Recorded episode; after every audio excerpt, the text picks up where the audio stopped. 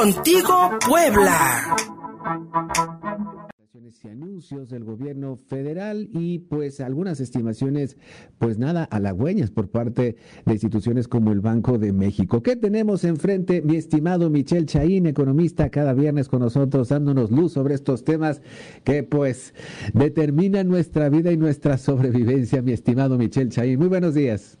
Buenos días, mi querido Fernando Borges, a la auditorio. Pues sí, decía Keynes que al final del día todos somos esclavos de algún economista que ya falleció. Exactamente. Este, pero mira, la verdad es que ha sido una semana interesante. Sí. Y un poco poniéndole en contexto, mi querido Luis Fernando, normalmente cuando hay una crisis económica, lo más complicado es poder determinar sus causas. Sí. Porque en función de las causas, pues tú puedes decir qué, qué haces o qué no haces para, para atenderlas.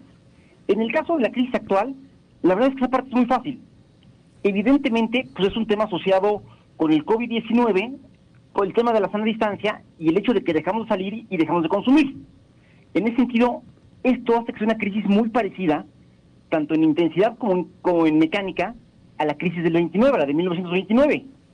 Y la crisis del 29 se resolvió cuando un señor que se llama Franklin Delano Roosevelt, que era presidente de los Estados Unidos, echó a andar una, una campaña muy agresiva de gasto público, entonces en muchas obras, lo comentábamos la vez pasada, y eso reactivó la economía prácticamente todas las economías del mundo están ocupando sus presupuestos, incluyendo este programas de reactivación económica y dedicándole buena parte pues, de la lana que pueden, de la que pueden disponer. México es de las excepciones. De hecho, el presupuesto para el próximo año, en lugar de crecer, se reduce marginalmente en 0.3%. Entonces, en este contexto, el anuncio que se dio el lunes entre el Consejo Coordinador Empresarial y el Gobierno Federal de que van a meterle una serie de proyectos extraordinarios, este, donde va a ser una coinversión entre los privados y el gobierno por 297.344 millones de pesos, digamos que es una noticia buena. Ahora, lo que preocupa no es esta parte, porque aquí la verdad es son proyectos rentables, los está evaluando la Secretaría de Hacienda junto con el sector empresarial, digamos que en esta parte todo es sentido. Pero como siempre, mi querido Fernando, el diablo está en los detalles. Ajá. Y el detalle está en que si tú sumas lo que son los cinco proyectos estratégicos del presidente, por llamarle de alguna manera, tren transísmico, el interurbano, el Maya, el aeropuerto y la refinería de Dos Bocas, estos macroproyectos, tan solo para el 2021, suman 114.547 millones de pesos. ¿Es mucho o es poco? Te lo pongo así. Eh, el tema de construcción de, carreteras, todas las carreteras nuevas que se van a construir, es un total de 2.465 millones. Es decir, es el 2.15% de lo que le vamos a dedicar a los macroproyectos. Entonces, lo que estamos viendo es que si hay una concentración difícilmente vista antes, en pocos proyectos que tienen un impacto regional muy limitado, mientras que los temas de gasto que podrían impactar de manera mucho más transversal por todo el territorio nacional son los que se castigan.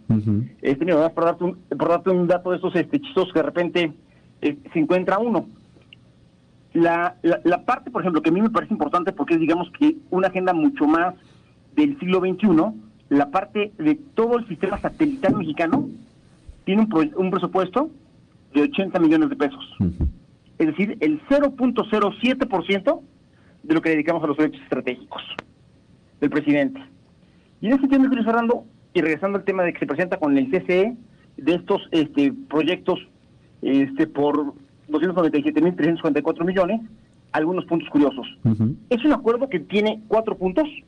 El primero es que el 50% lo pone el sector privado. El segundo, que mí la verdad es que me reí, me dieron las costillas, dice que vamos a aprovechar el TEMEX y va a dar un tema de desarrollo de proveedores, alianzas estratégicas, atracción de inversiones y mejoras en el cruce fronterizo. El único problema, quiero Fernando, es que eso lo teníamos que haber hecho hace dos años, mientras se negociaba el TLC, el, el TEMEX.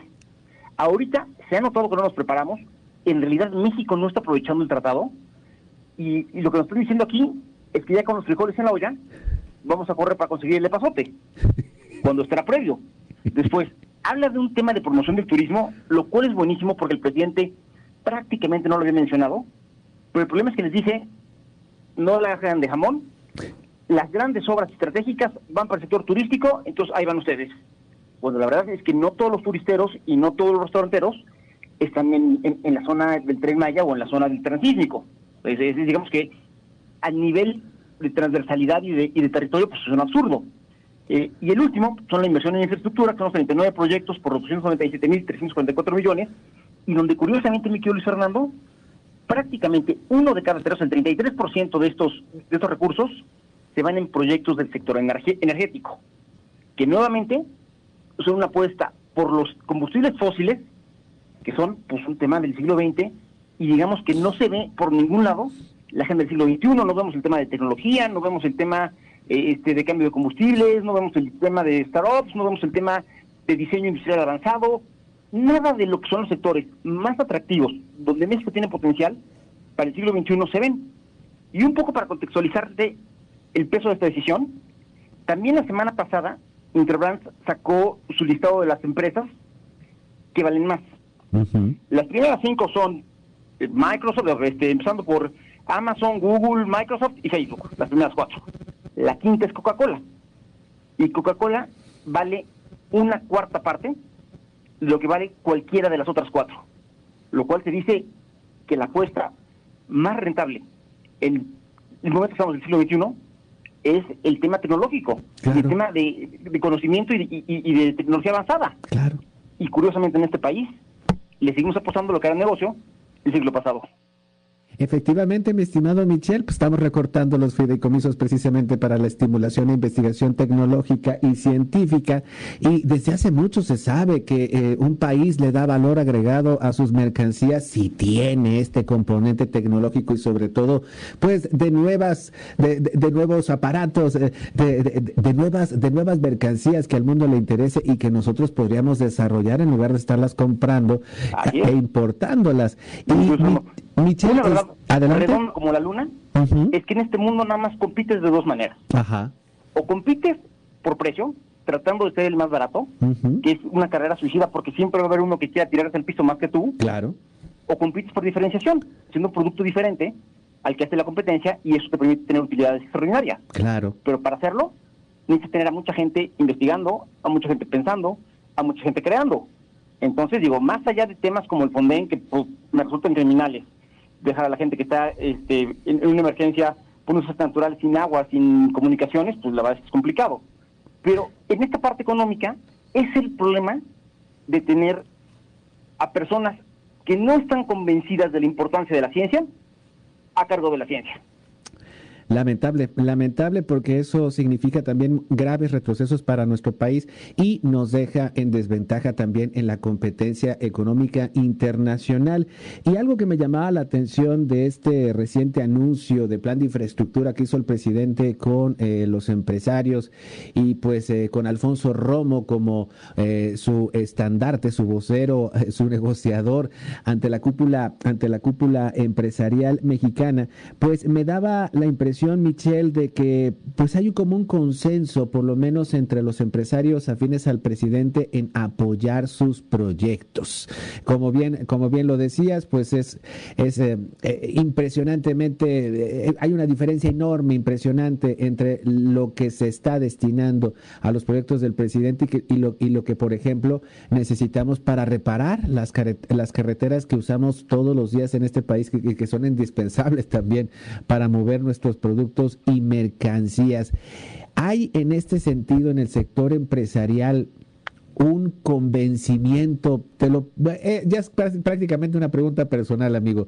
¿Están convencidos de estos proyectos o es prácticamente lo que vemos en cada sexenio de que pues las cúpulas a final de cuentas se alinean a las órdenes presidenciales o al interés presidencial?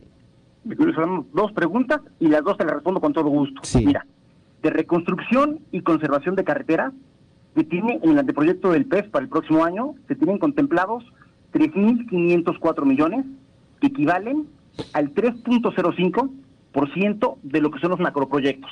Un poco para que te pues, el, justo el tema que mencionabas, para que veas la dimensión. Y del otro tema, a ver, convencimiento no hay. Al contrario, hay muchas dudas. Hay muchas dudas y yo te diría que, que así como hay muchas dudas por las personas como servidor, que nos interesa el tema de la sustentabilidad del medio ambiente estamos que nos paramos de pestañas por el tema del tren Maya, porque no nos han explicado cómo van a hacer para que no afecte los ecosistemas y las zonas este, de conservación que tenemos ahí. En la parte de negocios, donde más dudas hay, me parece, es en la refinería de Dos Bocas. ¿Por qué? Porque es una refinería que supuestamente va a costar 8 mil millones de dólares y ya desde ahorita se empiezan a ver que hay sobrecostos, donde la obra desde ahorita ya está desfasada porque la dijeron que iban a tener en tres años y no hay manera de que la tengan, pero sobre todo que en un mundo de cambio tecnológico donde ya se van a dejar de consumir gasolina, no, o sea, no alcanzo a entender cómo en lugar de que hagas más eficientes las que ya existen, que las tienes subutilizadas, si es que tu puesto es la gasolina, estés construyendo una cuando el mercado ya te dijo que te la va a dejar de comprar porque ya no la va a usar. Entonces, o sea, la verdad es que convencimiento no hay, hay muchas dudas. también hay pragmatismo. O sea, los empresarios, claro. me, da la impresión, sobre todo la gente cercana a CC, que ya aventaron la toalla, dijeron, a ver, es muy tosudo este hombre, no lo vamos a sacar de su de sus cinco proyectos, mejor vamos a tratar de ofrecerle alternativa para hacer otros proyectos de inversión que son importantes para el país y que desde luego tienen que ser rentables para ellos. Coincido contigo, mi estimado Michel. Muchos sectores ya le están como sacando la vuelta a don Andrés, le dan, le dan por el lado, pero a final de cuentas también le sacan la vuelta. Te dice mi querido Luis Fernando que antes era el beneficio de la duda, ahora es la duda del beneficio. Mi estimado Michel Chaín, como siempre, encantados de escucharte, amigo mío. Para quienes pudieron sintonizarte hoy, te quieran seguir en redes sociales, quieran leer tu artículo en otros medios, ¿cuáles son las vías? Con todo gusto, en Twitter está toda la información, como siempre, arroba Michel Chaín, todo junto en minúsculas, o también como Michel Chaín en Facebook, tanto la página personal como la fanpage. Muchísimas gracias, Michel. Hasta la semana que viene. Al contrario, Fernando, saludos y buen fin de semana a todos. Igualmente, buen fin de semana. 10.32, pausa y seguimos contigo.